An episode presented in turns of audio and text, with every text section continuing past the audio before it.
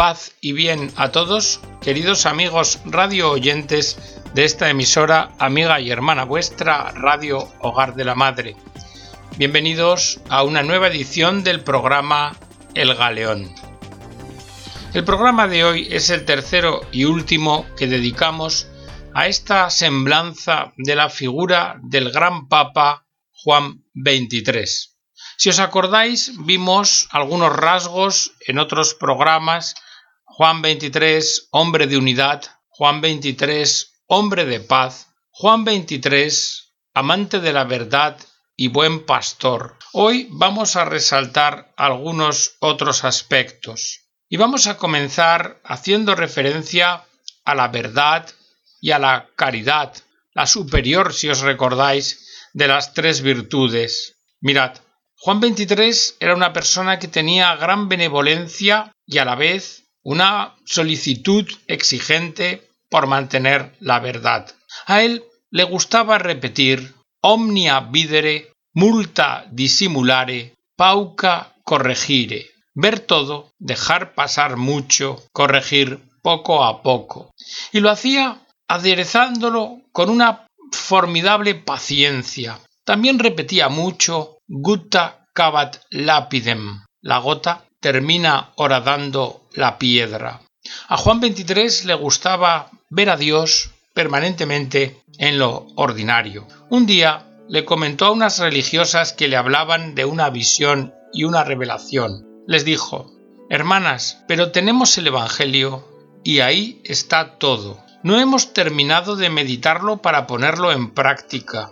Tal vez sea más difícil, pero es preferible en comparación con esas personas que se creen místicas y que confunden el nivel más alto de su pensamiento con la bóveda del cielo. Juan XXIII aunaba prudencia o astucia, la de la serpiente, con sencillez, como la de la paloma. Un día, a una visitante que le quería hacer a toda costa bendecir una cruzada, palabra que a él no le gustaba mucho, le respondió Sí, señora, con mucho gusto bendigo todo lo bueno que usted hace. Y es que esta era su manera discreta y firme de aleccionar con amor. En otra ocasión, un capellán militar que se presentó ante él, ataviado con el uniforme de gala, Juan XXIII al verlo se le puso firme diciendo Sargento Roncali a sus órdenes. Y en otra ocasión, a una superiora general que se le declaró como superiora general de una congregación del Espíritu Santo, le contestó Vera Madre, yo en realidad solo soy un servidor de Jesucristo,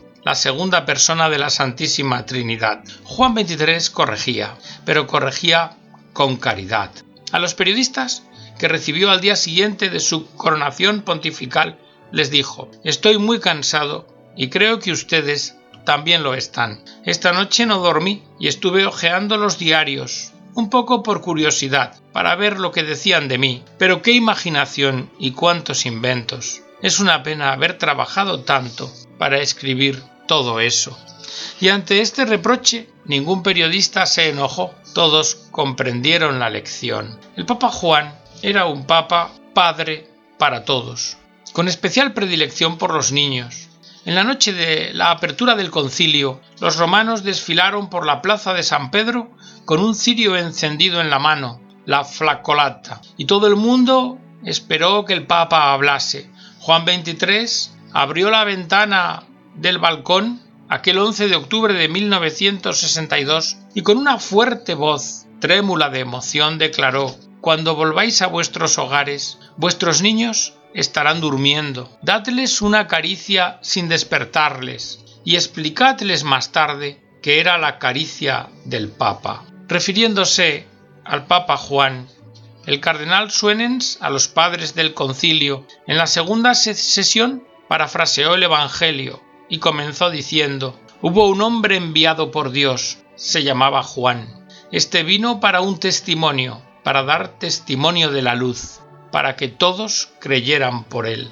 Y es que Juan XXIII ha pasado a la historia como el Papa del concilio. Su decisión más inesperada, la de convocar el concilio, se percibió pronto como una necesidad evidente. Pero no faltaron las objeciones. El mismo Papa no sabía muy bien cómo iba a darse o a producirse. Pero, frente a las objeciones, decía, sonriendo. En materia de concilio, somos todos novicios. El Espíritu Santo estará ahí cuando todos los obispos se hayan reunido. Ahí veremos. Para el Papa Giovanni, el concilio en primer lugar era un encuentro en oración con Dios y con María, como los apóstoles en el cenáculo en la víspera de Pentecostés. Y siendo un encuentro con el Espíritu Santo, el concilio también era un encuentro de los obispos entre ellos, y de todos los obispos con el obispo de Roma, y también con los hermanos separados invitados, y un encuentro por último con el mundo entero, pues aquel iba a tener múltiples reflejos a través de los proyectores de prensa, radio y televisión. Para Juan XXIII, el concilio debía ser también una contribución a la paz entre los hombres y entre los pueblos, entre las religiones, las clases sociales, entre las culturas y los sistemas de pensamiento. Este mismo hombre decía un día, junto a la recopilación de sus escritos y discursos reunidos en volúmenes en su biblioteca, ¿sabéis lo que siento ante estos volúmenes? Me siento sincero. Y con esa misma sinceridad que declaraba, acogió a protestantes y ortodoxos en el concilio. A estos, al recibirlos, mirándoles a los ojos, les invitó Procurad leer en mi corazón, ahí tal vez encontraréis mucho más que en mis palabras. He tenido numerosos encuentros con cristianos de distintas denominaciones. No hemos parlamentado, sino dialogado. No hemos discutido, sino que nos hemos amado. Para el Papa Juan, el concilio era unir el gesto con la palabra. Es la ventana abierta, o también quitar el polvo y barrer la casa, ponerle flores y abrir la puerta diciendo a todos Venid y ved, aquí está la casa del buen Dios. Sí, estas palabras de Juan 23 declaran quién era Juan 23, un sacerdote de Cristo que vivía alegremente cada día como un don de Dios, y abierto por la esperanza a un mundo más fraterno y a una iglesia más cercana a los hombres y que para estar más cercana pudiese transparentar mejor a Dios. En fin, diríamos que era todo lo contrario de un hombre del sistema, de derecha o de izquierda, y nadie puede apropiárselo, por cuanto que lo que fue es sumamente católico, y esto en el sentido amplio del término.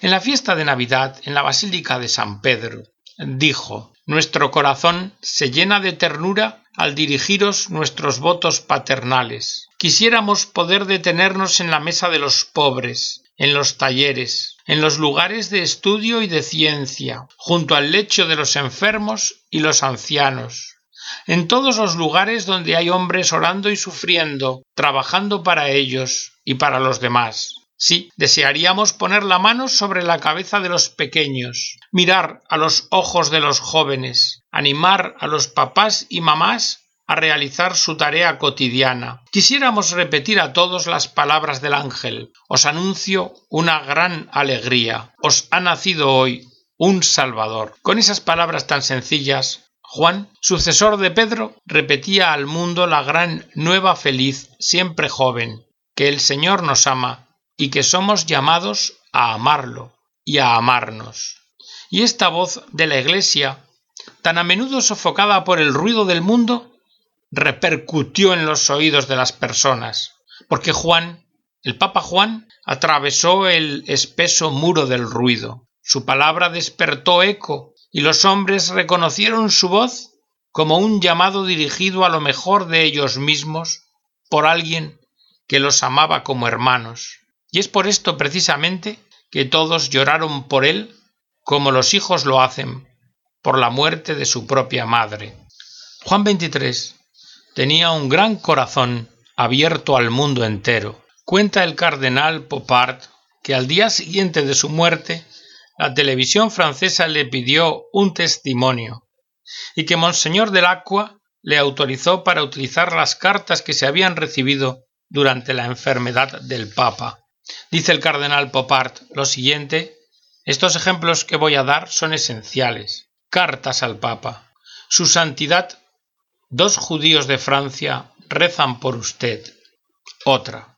Nunca fui tan feliz por tener un papa que comprendiese la pobreza, porque tenemos más necesidad de un buen padre que de teólogos sabios a quienes no comprendemos mucho. Otra. Querido buen papa, usted es la bondad misma, y la bondad, la verdadera bondad, atrae, y uno mismo desea ser bueno cuando está con un ser que es bueno. Que Dios lo proteja y lo sane. Este es mi deseo más entrañable. Otra. Santísimo Padre, soy una niñita de Francia muy afligida porque usted está enfermo. Rezo todas las mañanas por usted para que el buen Dios lo conserve todavía en la tierra, porque a usted lo necesitamos mucho. Otra. Ciudad del Vaticano. Señores, no soy una creyente, nunca voy a misa. Sin embargo, el Papa Juan XXIII se ha ganado mi simpatía con su encíclica a favor de la paz. Le deseo de todo corazón un pronto restablecimiento y le presento mis respetos. Otra. Mi esposa es observante y mis hijos también, pero yo no he rezado desde que me casé en 1926. Mas hoy día, créame, digo una oración por usted, por su restablecimiento, porque lo admiro. Otra. Aun cuando no creo en Dios, le envío mis deseos de buena salud y ruego todas las noches para que Él lo mantenga todavía cerca de nosotros. Usted es tan bueno, su santidad, que no puedo evitar llorar ni enviarle por este medio un gran beso. Otra. Santísimo Padre, me conmoví mucho al leer en el diario del lejano Oriente que estaba enfermo. He rezado por usted todos los días. Me gustaría que viva hasta que yo sea grande para poder ir a verlo. Otra, de un musulmán del norte de África. Si usted ya no está presente, que aquellos que lo rodean sean iluminados por el Espíritu Santo de Dios, para que su sucesor, designado por ellos, continúe en el camino luminoso que ha abierto usted. Sí, Juan 23 fue un testimonio a todo el mundo de la bondad de Dios. Todos estos testimonios que hemos repasado son elocuentes. Juan 23 irradiaba. ¿Y por qué irradiaba? Porque fue un papa con el corazón abierto a Dios, al mundo y a los hombres. Su originalidad es el milagro de la bondad, fuente de esperanza. Y así como fuente de esperanza lo definió Juan Pablo II. Fue un joven, dijo de él Juan Pablo II, de mente y de corazón, como por un prodigio de la naturaleza. Sabía mirar al futuro con esperanza inquebrantable. Esperaba para la Iglesia y para el mundo la floración de una nueva era, de un nuevo Pentecostés, de una nueva Pascua, esto es, un gran despertar, una reanudación del camino con más ánimo. Juan 23, Papa de la Esperanza. Obediencia y paz, como sabéis, fue su lema. A través del Papa Juan, el amor de Dios habló al mundo y el mundo se conmovió profundamente. El padre Leiber, colaborador muchos años del Papa Pío XII, reveló que este gran papa le hizo esta confidencia al comienzo de la enfermedad que le llevaría a la muerte, la sensación de que con su muerte terminaría una época de la historia de la Iglesia. Y así lo reconoció Juan Pablo II en Bérgamo el 26 de abril de 1981. Dijo, el Papa Juan dio comienzo casi a una nueva época de la Iglesia. Anciano ya, de 80 años, manifestó la juventud de la esposa de Cristo, juventud que no conoce ocaso. El Papa Juan fue un hombre enamorado de la tradición y dio comienzo a una nueva vida en la Iglesia y en la cristiandad. Os traigo aquí cómo el Papa Juan, en el mensaje Urbi et Orbi de 25 de diciembre del año 61 de Navidad, decía, los obispos en unión con Pedro vendrán aquí a hablar de aquella cosa única y santa y sólo necesaria, que es el amor de los hombres como hermanos en la adoración del único Padre, en la participación más viva de la vida y de la gracia de Cristo, como ayer, así en el futuro. Las construcciones que no tengan en Jesús la piedra fundamental, que no acepten su palabra, su ejemplo y su redención, o que la rechacen, están destinadas todas al primer soplo seguido del huracán a ceder y perecer. Y terminaba esta, esta locución, perdón. Venid, venid a Jesús, venid todos cuantos estáis en el mundo, cuantos sufrís y tenéis penas. Él os llama con su palabra, Él os alarga los brazos, como hacemos nos en este momento. Él os bendice en las palabras de nuestra bendición. Y así nos hemos acercado, queridos amigos, al final del programa de hoy. Voy a traeros a él dos textos espirituales. El primero, una reflexión sobre la obediencia, tomada del diario del alma. Nada sé, esto solamente quiero, la voluntad de Dios en todo y siempre, y su gloria en el sacrificio total de mi ser. Señor Jesús, manténme siempre en esta disposición. María, mía, buena mamá, ayúdame para que Cristo sea anunciado. Y el segundo texto al que me he referido es la oración del plan de vida espiritual de Juan 23. Es conocida, quizá os suene. Se titula Solo por hoy. Dice así, Solo por hoy procuraré vivir al día, sin querer resolver los problemas de mi vida todos de una vez. Solo por hoy tendré máximo esmero por mi aspecto, me vestiré con sobriedad, no alzaré la voz, seré cortés de modales, no criticaré a nadie, no procuraré mejorar ni disciplinar a nadie fuera de mí mismo. Solo por hoy seré feliz con la certeza de haber sido creado para ser feliz, no solo en el otro mundo, sino también en este. Solo por hoy me adaptaré a las circunstancias, sin pretender que las circunstancias se adapten a mis deseos. Solo por hoy dedicaré diez minutos de mi tiempo a sentarme en silencio escuchando a Dios, recordando que tal como el alimento es necesario para la vida del cuerpo, el silencio y escuchar son necesarios para la vida del alma. Solo por hoy realizaré una buena acción y no se lo diré a nadie. Solo por hoy me trazaré un programa. Tal vez no lo siga perfectamente, pero lo haré. Y me cuidaré de estos dos males, la prisa y la indecisión. Solo por hoy sabré desde el fondo del corazón, a pesar de las apariencias, que mi existencia está bajo protección, como nada más en el mundo. Solo por hoy no tendré temores. De modo especial, no tendré miedo de gozar de lo que es bello, ni de creer en el amor. Bien puedo hacer durante doce horas lo que me asustaría si pensara que debo hacerlo toda la vida.